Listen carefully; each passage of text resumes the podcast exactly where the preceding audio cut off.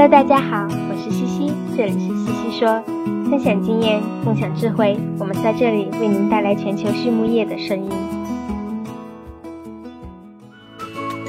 拉曼动物营养隶属于百年家族企业拉曼集团，致力于研发、生产和销售高附加值的酵母菌和细菌微生态产品。基于科研创新、效果验证和应用经验，拉曼动物营养能针对不同客户诉求，提供最适合的菌株匹配和量体裁衣的应用方案，已逐渐成为畜牧业领域全球顶尖的酵母和细菌微生态产品的生产供应商。拉曼动物营养的使命是通过自身精湛的专业能力。及持续盈利的解决方案，携手合作伙伴共同引领行业发展，实现客户的日臻卓越。Hello，大家好呀，这里是西西说，我是西西博士公众号团队的丽婷。今天呢，我们要从欧洲的视角来看一下氧化锌替代的一点经验与体会。全球养殖业今年都是挑战重重，在原料价格高涨的同时呢，禁抗和降薪。在一定程度上，都给养猪人们增加了闯关的难度。而在今年六月，欧洲的降薪令正式开始实施，欧洲的养猪业应对的怎么样呢？今天的这一期的西西说，我们邀请到了来自西班牙拉曼动物营养猪营养研发带头人 Fernando Bravo de Roguna。Fernando 呢，在欧洲养猪业工作已经十五年了。他说：“其实通过多年的准备，欧洲已经有很多的养殖企业在降薪的情况下也能交出满意的生产成绩，这给了行业很多的信心。我们可以在不添加高剂量氧化锌的条件下把猪给养好。那么，氧化锌替代的整体思路应该如何呢？有哪些营养方案是管用的呢？除了营养之外，还有哪些事儿需要考虑呢？”透过 Fernando 的视角，这些是欧洲同行们在氧化锌替代上的经验与体会，与你分享。首先呢，我们来认识一下 Fernando。他来自于西班牙，现在居住在首都马德里。作为一个乡村长大的孩子，小时候他就对农业非常的感兴趣，而养猪业又是西班牙的重点农业，于是很自然的，他选择了畜牧生产作为大学的专业。从马德里理工大学毕业后，Fernando 先在荷兰的 Nutrico 生猪研究中心负责育肥猪的营养实验，然后呢，又回到西班牙负责商业营养实验。他笑称，相对于坐在办公室里，自己还是更喜欢去猪场撸起袖子干活。七年之后呢，Fernando 加入了拉曼动物营养。作为猪板块的研发带头人，负责将科研院校、研究机构、企业研发连接起来，为行业寻求新思路。到今天，Fernando 已经在养猪领域工作了十五年，也因此见证了行业这十五年来的巨大变化。首先呢，他来和我们聊了聊欧洲氧化锌的使用历程。他说，在猪料中，氧化锌的使用已经有很长的历史了，主要是用于仔猪断奶阶段。在这个时期呀，小猪们面临着巨大的应激，突然离开猪妈妈，从母乳换到固体饲料，适应新猪舍的环境，适应猪与猪之间的社会结构等等。要说这是他们一生中最难适应的阶段，可能都不为过呢。自然的，这个阶段也会对生长和健康产生很大的影响，有一些小猪甚至无法存活。更多情况是小猪的采食量骤降。肠胃吸收能力不佳和腹泻问题的出现，而氧化锌正是很长一段时间里解决仔猪腹泻问题的灵丹妙药。那除了减少腹泻，它还有促生长和抗菌抗炎效果。关于氧化锌在欧洲的使用，历史上有三个非常重要的时间节点。第一个节点呢，在一九九零年代，那时候呀，欧洲养猪业逐渐迈向现代化集约养殖。仔猪的断奶日龄下降，健康问题出现，于是氧化锌开始被行业大量的采用。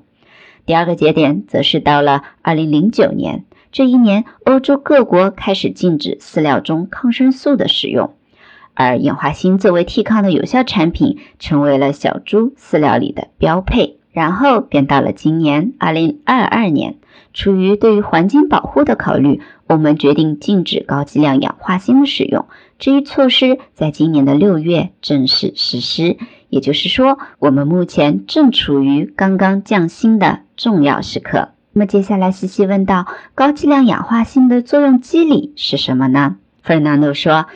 已经有大量的数据和生产实践证明，四位高剂量的氧化锌在植株中能够带来降腹泻、抗菌和促生长的益处。关于氧化锌的具体作用机理，其实众说纷纭，但是现有的文献支持了以下几个非常主要的可能机制：一呢是锌本身的功能。首先，我们知道呀，锌本身就是一个重要的微量元素。它是体内上百种酶的重要组成成分，需要锌元素参与的生理功能那可就太多啦，蛋白合成、细胞分化、抗氧化反应，好像比其他微量元素都要多呢。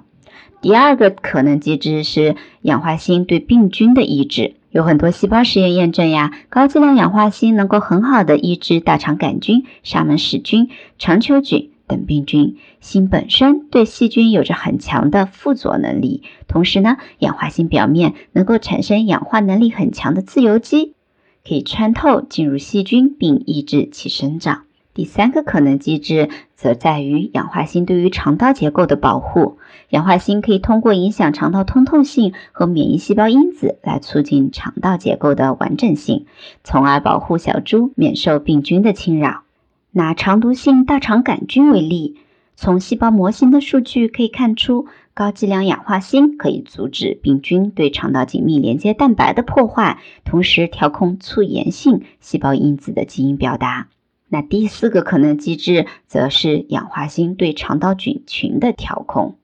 肠道菌群的重要性在近些年来被大家慢慢的熟知，氧化锌被发现能够影响肠道菌群的结构，这也是它促生长的可能原因之一。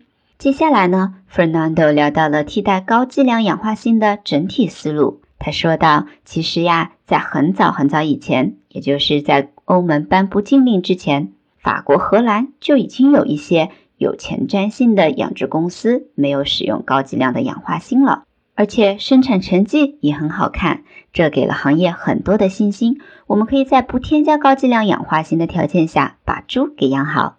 同时，在已有的研究实验中，如果对比高剂量氧化锌组和对照组，并不是百分之百能看到死亡率、生长表现的明显改善，这说明氧化锌不是在任何条件下都起作用的。所以，当我们寻找氧化锌的替代品时，首先要明白两个很重要的前提。第一，就是猪场本身的环境和条件会对氧化锌及其替代品的效果产生很大的影响。第二点呢，则是目前还没有完美的替代方案。如果期待着用某一个产品把氧化锌完全一比一替换，那我们很可能会大失所望。因此呀，替代方案必须要从多个角度出发。营养手段当然是作为营养师们最为关注的角度，但我认为。要先把几个重要的管理问题理清楚，才能让营养方案事半功倍。第一个方面呢，就是疫苗啦。如果疫苗方案没有考虑周全，那么疾病的爆发一定是常态。通过疫苗来从源头上杜绝疾病的爆发，会使后面的任务轻松很多。第二个方面是生物安全。一个猪场即使有最好的种猪、最好的饲料、最好的设备，生物安全如果没做好，照样是徒劳，因为病源总有办法趁虚而入。第三，则是环境卫生，每一批次的猪离场后消毒杀菌一定要做好，包括注射、料槽、饮水器等等，不然猪场就变成了一个大培养皿，病菌可以肆意妄为。我们最不想看到的就是因为政策的改变，使得整个行业开倒车，出现大量的空栏，引发上下游的养殖、饲料、屠宰设备企业出现更大的问题。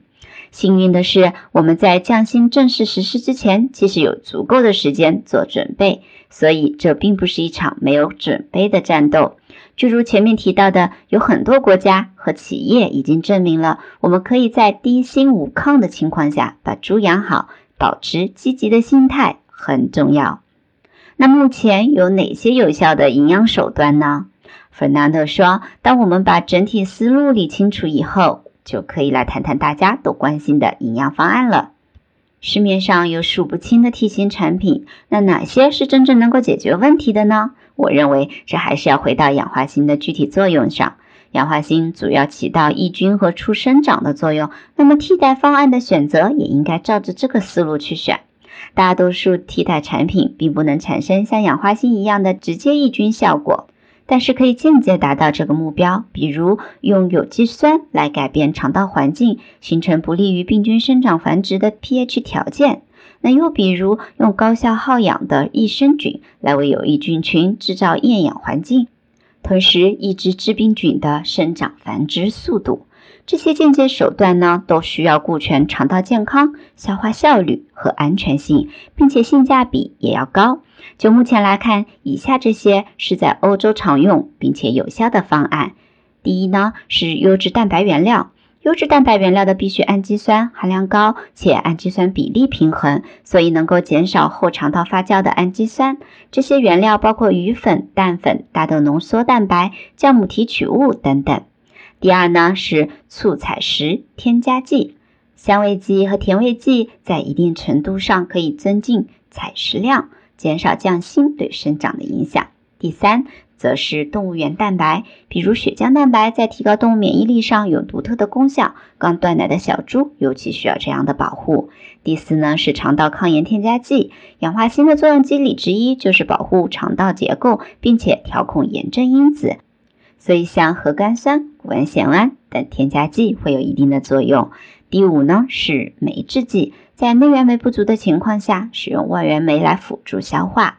第六则是酸化剂，有机酸能够降低肠道的 pH 值，稳定肠道菌群。第七是益生菌，益生菌有非常多的功能，包括平衡肠道微生物菌群，抑制致病菌的增殖，强化细胞间的紧密连接。调节免疫系统等等，这也是我眼中最有潜力的营养调控手段之一。拉曼动物营养隶属于百年家族企业拉曼集团，致力于研发、生产和销售高附加值的酵母菌和细菌微生态产品。基于科研创新、效果验证和应用经验，拉曼动物营养能针对不同客户诉求，提供最适合的菌株匹配和量体裁衣的应用方案，已逐渐成为畜牧业领域全球顶尖的酵母和细菌微生态产品的生产工供应商。拉曼动物营养的使命是通过自身精湛的专业能力。及持续盈利的解决方案，携手合作伙伴共同引领行业发展，实现客户的日臻卓越。接下来呢，西西问道：“那原料价格高涨，我们有哪些应对措施呢？”弗兰德说：“精准营养在今天的市场环境下愈发的重要了。原料价格高涨，配方需要精打细算，否则营养过多不但会造成浪费，还会给动物肠道增加负担。”而营养过低又会导致营养不良，影响动物生长的速度。举个例子吧，肠道健康通常会受到两个重要的营养因素的影响：蛋白和纤维。蛋白和纤维水平够高或者过低呢，都会对动物有负面的影响。因此啊，一方面我们需要更加精确的原料分析方法。现在很多企业已经意识到了检测分析的重要性，投资了大量成本来完善和提高饲料厂的检测能力。那另一方面呢，还需要使用合适的营养标准来调整日粮水平，这样才能有效管理配方成本，同时让动物肠道处于健康状态。对了，饲料力度也是需要多关注的指标。在饲料厂使用合适的粉碎技术来达到原料最佳的颗粒大小，能够帮助提高原料的能量和消化率。一旦企业上下都意识到了精准营养的重要性，并且严格的执行检测，我认为这些投资很快就能够带来回报了。最后呢，弗兰多说道。之所以欧盟禁用高剂量的氧化锌，并不是因为它不起作用，而是出于对环境的考虑。饲料中的氧化锌其实大部分都不能被吸收，而是跟随着动物粪便排出。而环境中过量的锌，既会导致土壤的污染，还会加速抗生素耐药性等问题。这些年，畜牧业的发展到了一个全新的阶段。我们在生产肉、蛋、奶的同时，也需要考虑畜牧生产。对我们赖以生存的环境所带来的影响，这不仅仅是氧化锌或者抗生素。我想，以后行业的很多做法都需要遵循新的法则，从更高、更广的角度去考虑，以负责任、可持续的方式将畜牧业发展下去。在采访的最后呢，Fernando 聊到了他最喜欢的资源。他说道：“这几年的新冠疫情让全世界不得不认识和接受了很多新的工作方式和工具。对我自己而言，远程交流合作已经成了我现在最喜欢的工作方式之一。我身处西班牙，读者们远在中国，我们一样能够互相交流学习，拉近了知识之间、人与人之间的距离。如果说疫情给我们带来了什么积极的东西，我想应该就是远程交流工具吧。”最后一个问题：如果遇见年轻的自己，你会给自己什么建议呢？Fernando 聊到了以下几点。他说：“首先，我们要做自己想做的事情，才能让自己的职业生涯充满激情。然后呢，在尊重他人的前提下，坚持自己的信念，敢于挑战权威。第三点是要向长者和智者学习，把自己变成一块海绵，不断的吸取知识。”第四点，他会建议要成熟的做决定，然后坚定信念，不要后悔。最后，他想和大家说，一生很短，一定要享受生活。今天的西西说，我们就聊到这里，感谢大家的收听，我们下一期再见。